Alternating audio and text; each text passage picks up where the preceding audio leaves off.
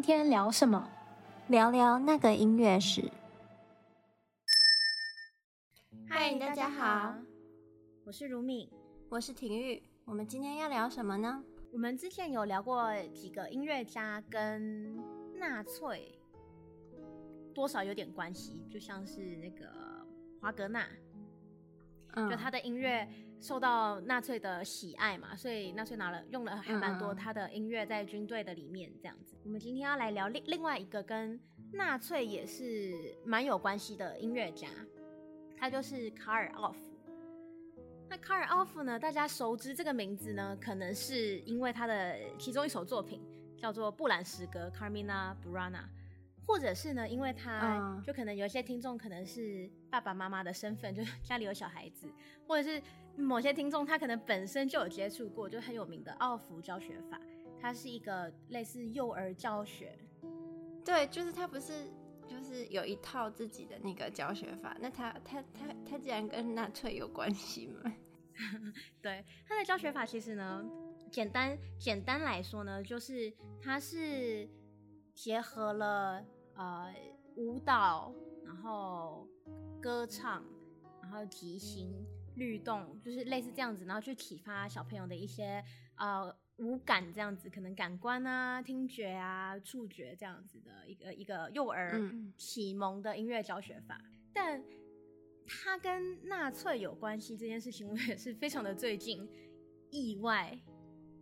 就是看到一篇文章，我才我才我嗯，对我才发现的。因为他这个身份呢，好像他本人是应该不会很常提及，因为毕竟这这个，我觉得对谁来说都算是一种黑历史吧。然后蛮意外的是，也没有很多人去在他的这一段经历去。过多的叙述，不像华格纳一样，争议很大。对，不过呢，有一部它应该算是纪录片吧，其实记录了卡尔奥夫他的一些就在纳粹那段时间的一些故事，叫做《O O Fortuna》，就是他那个布兰诗歌里面的那个“哦，命运啊”的那个 title 那个标题。哦，对，如果大家有兴趣的话，可以去看看。这样，嗯、它算是一个纪录片。那我们今天讲的内容跟这个也有一点关系，所以如果大家听完以后有兴趣，可以找找看这部纪录片来看。那我们要来说，先先介绍，简单介绍一下这个音乐家。嗯，卡尔奥夫呢，他是一八九五年出生在德国慕尼黑，然后其实他一生几乎都在慕尼黑发展这样子。然后他在一九二四年的时候啊，他在慕尼黑接受音乐教育，然后在一九二四年的时候呢。他就开始投身于音乐教育事业，嗯，然后他创办了一所学校，叫做哥特学校，那个 Munich Goethe School，嗯，哦，我放弃了。然后他后来呢，也致力于推广呃现代音乐，现代是他那个时候的现代音乐。对啊，对啊，他当当时的现代音乐就 Stravinsky 啊，嗯、然后。呃，勋贝格啊，勋贝格，对，就他这些音乐家的音乐，但他的事业呢，他本人的事业，应该要应该要从一九三零年开始说起，因为一九三零年代左右的时候，就纳粹刚开始崛起嘛，嗯，然后他才慢慢的受到了重视。因为他之前只是一个音乐教育家嘛，他、嗯、就推可能没有太多的人认识他，就作为一个音作曲家，没有太多人去认识他或者什么，他就是作为一个音乐教育家的身份活跃在这个音乐圈。嗯，然后直到了纳粹的崛起，他才开始受到了一些比较多的关注。嗯，那呃，在刚开始的时候，他其实和许多的音乐家都一样，就他有很多的。犹太人朋友，嗯，我觉得犹太人真的是蛮有艺术艺术类的天分，对啊，因为当时其实很多音乐家可能多多少少都有犹太犹太人的血统，对啊，好像很多演奏家也都是，然后对啊对啊，呃，奥弗他本人也他是被认为是左派的支持者，然后他甚至呢就有有一些记录说他可能可能拥有四分之一的犹太血统，嗯，但是他却在纳粹时期呢。成为了少数活跃的音乐家之一，我觉得这件事情非常的神奇。没有查出来他有四分之一的犹太血统。就纳粹那边，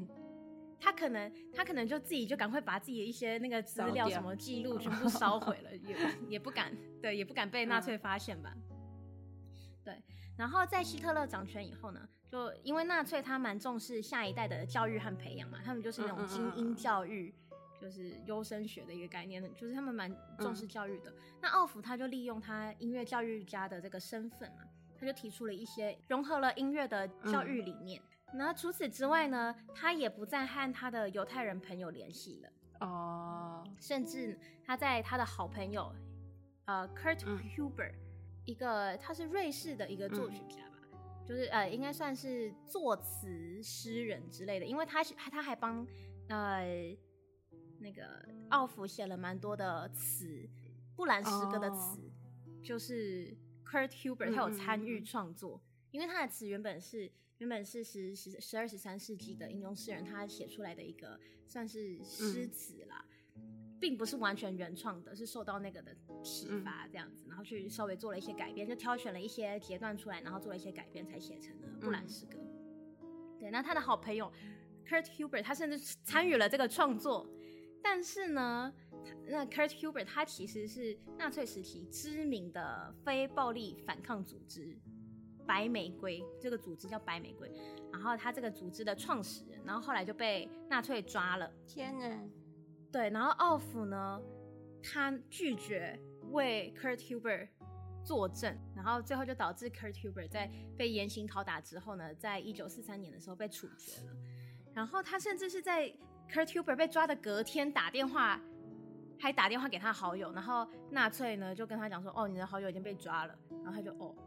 就非常的冷漠。然后他的他的那个妻子，就 Kurt Huber 的妻子就。跪下来求那个奥福说：“拜托你帮他作证，他真的是就是他他已经被抓进去了，需要有人去帮他作证，写一些就是证词什么的。”然后卡尔奥弗就完全不为所动。他因为我觉得其实也可以理解，因为为了要自保，他如果写了，他肯肯定就是两条人命吧。一那个时候也也有这种可能，就是他如果不写的话，就是一条人命；他如果写了，就是两个人都没了。嗯，说实在的，我不知道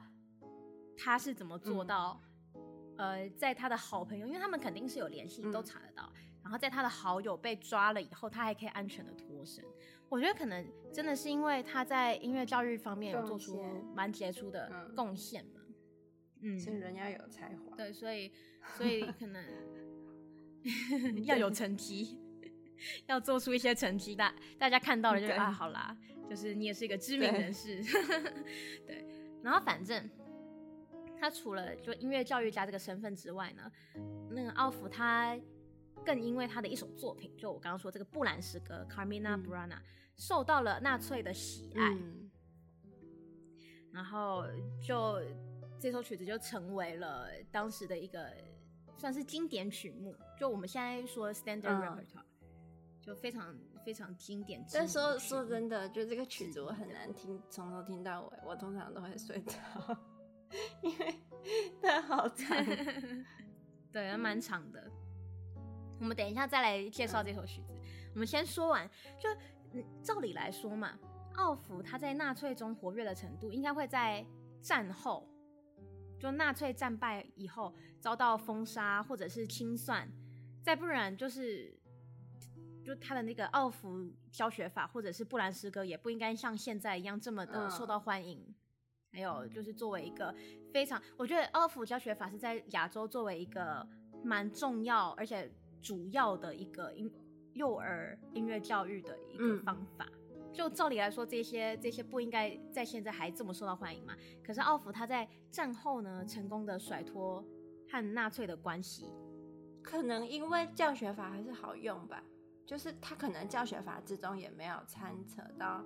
太多关于纳粹。或者是政治的，就是完全没有这些东西。对，对，虽然就华格纳他活着的时候，他就发表了那个白人至上的一个言论，嗯、但他毕竟不是非常直接的一个纳粹时期的参与者，但他也是大家有所顾虑。但奥弗却没有太大的受到影响。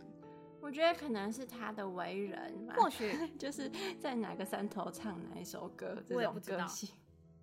我也不知道，但我现在想一想，的确，奥福教学法是在亚洲比较比较受欢迎，嗯，所以可能多少还是有点影响。但布兰诗歌的确也还是很常被演，完全没有人会想到跟纳粹有关系。然后，呃，就我说他战后他还是非常的活跃，其中的原因之一呢，可能是因为他从来没有公开的发表任何。支持或反对纳粹的言论，就跟华格纳不太一样。华格纳他毕竟他自己发表了一篇，也是、嗯、呃种族有明明显种种族歧视的言论。那奥弗他是没有公开的发表任何的呃支持或反对的言论，而且呢，在战后，就美国他在审审讯战犯的时候，奥弗呢他再次的利用了他好友 Kurt Huber 的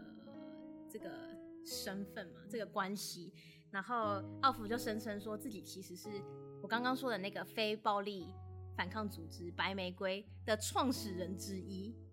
然后最后就成功的洗天啊，他就是那种，对，就是我说的那种，就是站在哪个山头就唱哪一首歌。嗯，我觉得吧。就是可能人在屋檐下不得不低头，这句话虽然用的不太对，但我觉得可能是他真的他那时候的心态，他只是好好想好好的活着。嗯，我觉得情有可原，嗯，我也不知道。说实在，我看完这些这些内容以后，我对我对这个音乐家的感觉就非常的复杂。嗯，我觉得情有可原，又觉得他这个人品实在是。嗯但我觉得啦，就是人品嘛，我们不要带入到作品之外。我觉得他还可以继续在音乐圈活跃，有其他的几个原因。第一个就是他的那个音乐教学法，的确是一个蛮能够去带动孩子、刺激幼儿，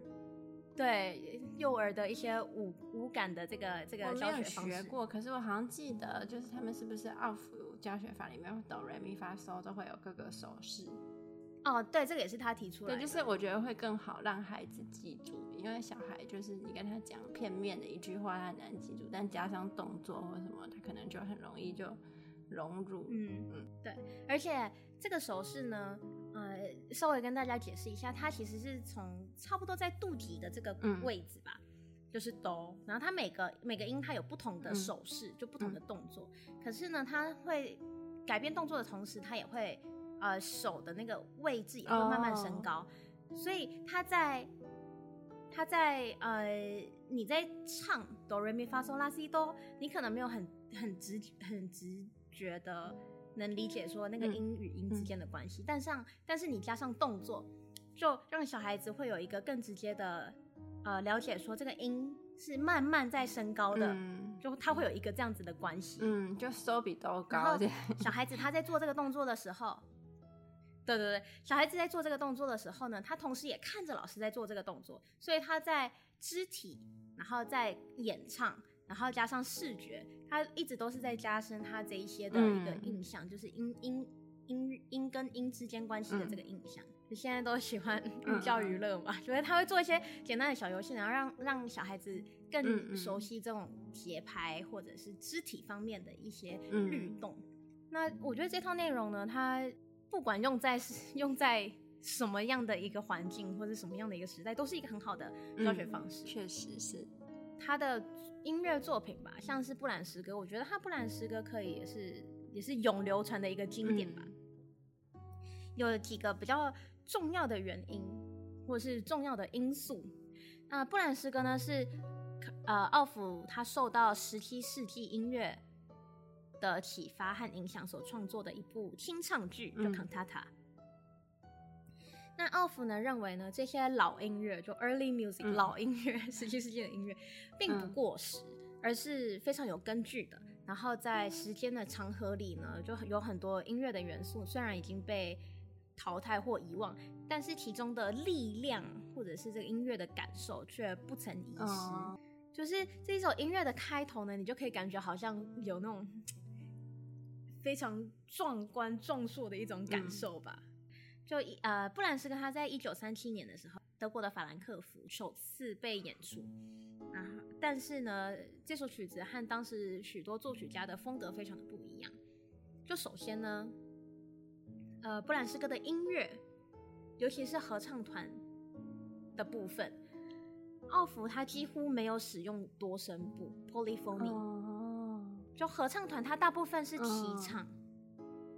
它、oh. 不会说有像呃很复杂的那种对位啊，或者是那种和声。Oh. 就它的它的和声呢，也不像许多其他的那种二十世纪的作曲家创作曲子那样一样有非常复杂的和声色彩，或者是甚至说，哦，我这个和声就故意不解决，或者是延迟解决，然后让大家听众的那个感官刺激可以更加饱满。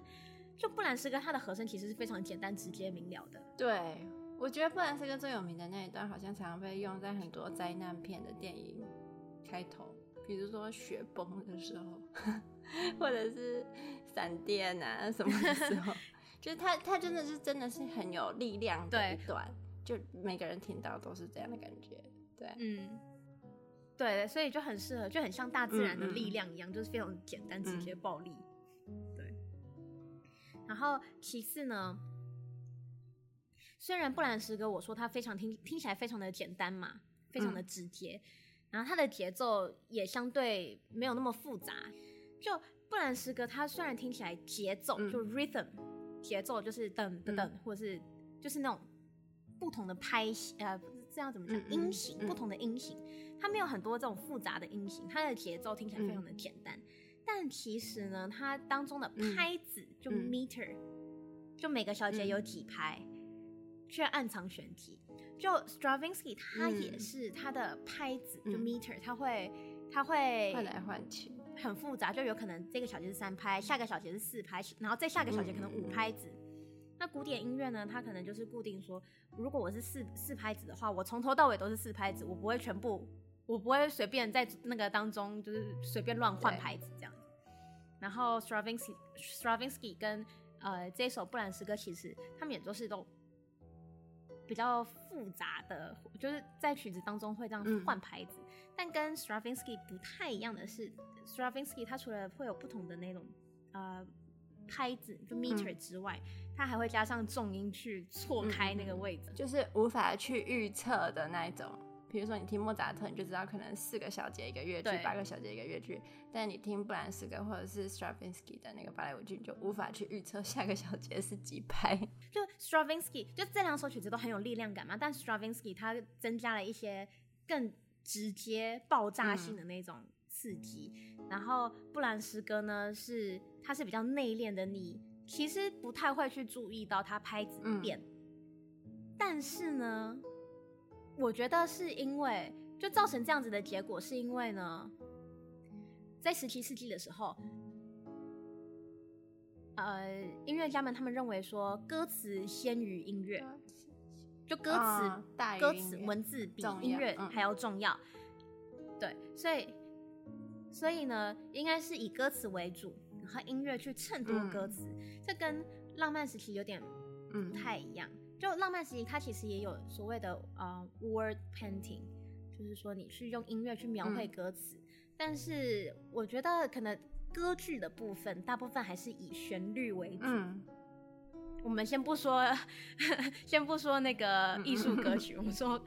因为这个清唱剧嘛，跟歌剧比较像。就歌剧的部分，它还是以旋律为主，尤其说就是二十世纪、十九世纪的时候，那些像是普西尼啊，嗯、或者是 Verdi。他们的音乐创作还会考虑到，就当时的一些明星的，呃，可能女高音或者是男高音，就一些歌唱家、声乐家，会为他们量身打造属于他们那种花腔啊，或者他们的炫技的片段，就主要还是以音乐为主，然后可能歌词内容就是能塞进去就塞进去，但主要以音乐为主。但是十七世纪的时候是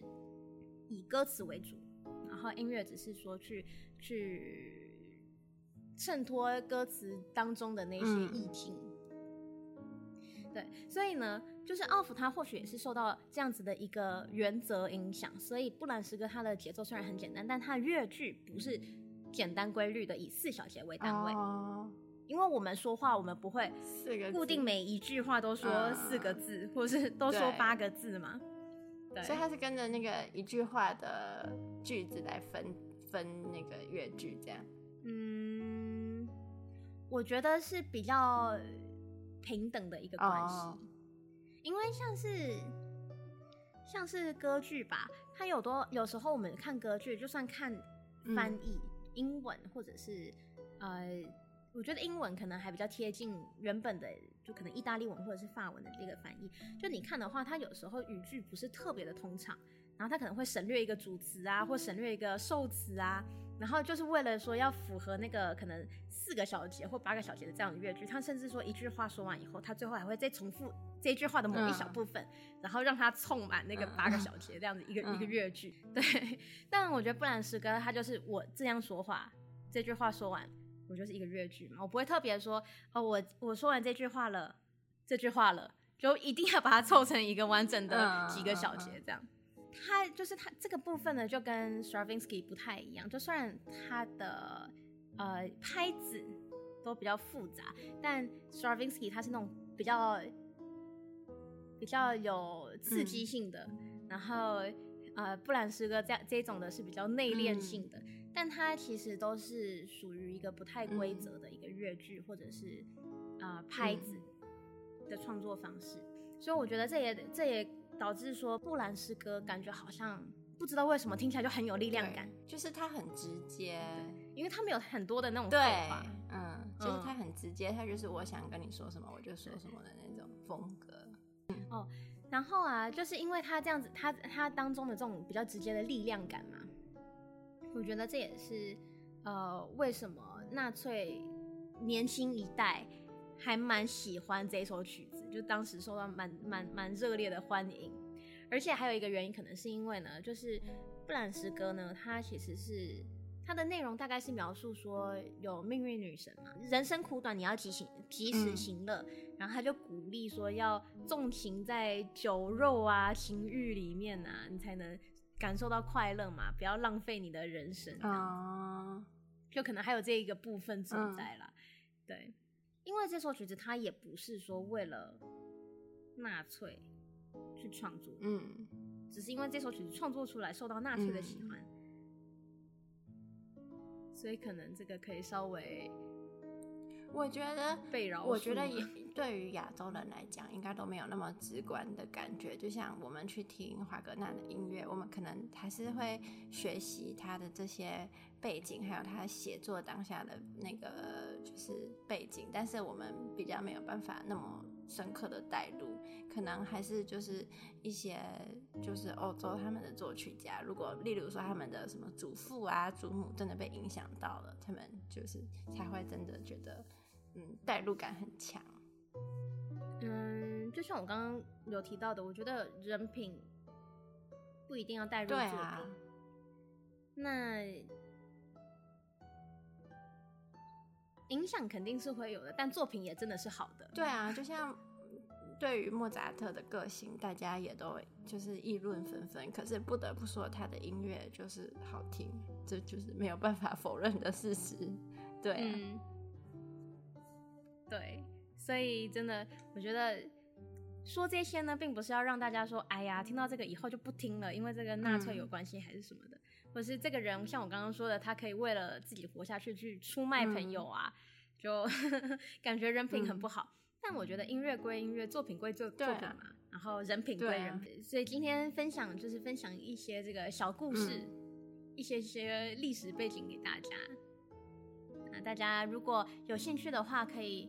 嗯，尝试听完整首布兰诗歌，我个人是很喜欢这这这首作品啦，嗯、但我也的确没有办法很好的 从头听到尾，对，太长了，中间 会困，有一点。但有兴趣的话，真的鼓励大家听听看。嗯、我觉得这首作品它，呃，作为一首二十世纪的作品，它可以算是非常朴实无华的一个作品。嗯、这是我个人的看法。嗯对，或许大家有不同的看法，也欢迎就是留言跟我们说。那我们今天就到这里，我们下次见啦。好，拜拜，拜拜。